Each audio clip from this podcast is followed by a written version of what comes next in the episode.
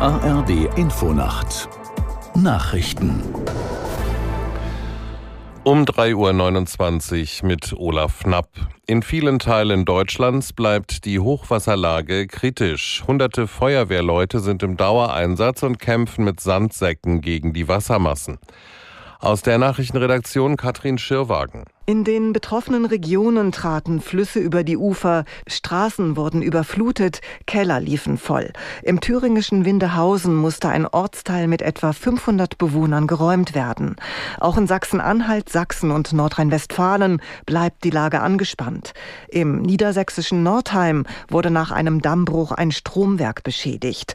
Und der deutsche Wetterdienst warnt, besonders in den westlichen Mittelgebirgen wie dem Weserbergland und dem Harz hält der Dauerregen vorerst an.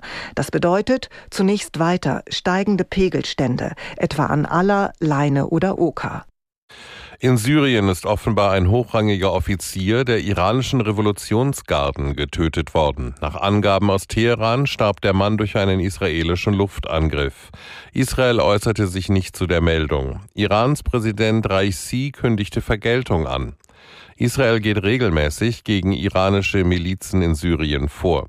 Der Iran unterstützt die palästinensische Terrororganisation Hamas.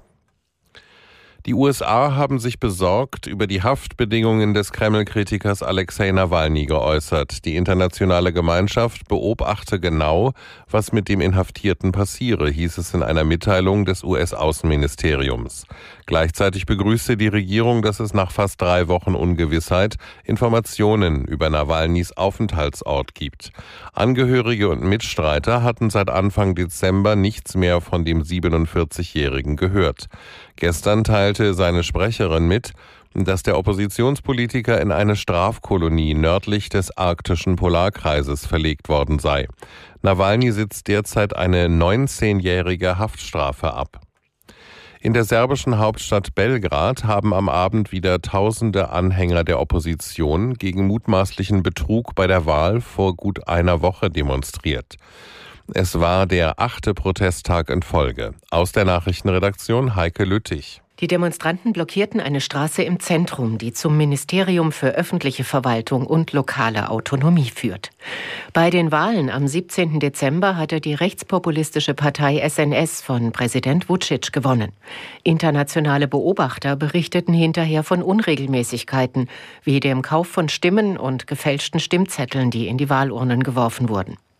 Seit der Wahl gibt es täglich Proteste vor dem Gebäude der Wahlkommission.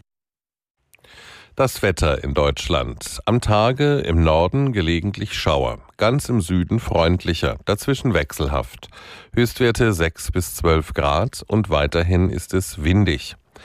Die weiteren Aussichten. Am Mittwoch vom Westen nach Nordosten ziehender Regen 4 bis 12 Grad und am Donnerstag bewölkt, aus Westen Schauer 7 bis 12 Grad. Das waren die Nachrichten.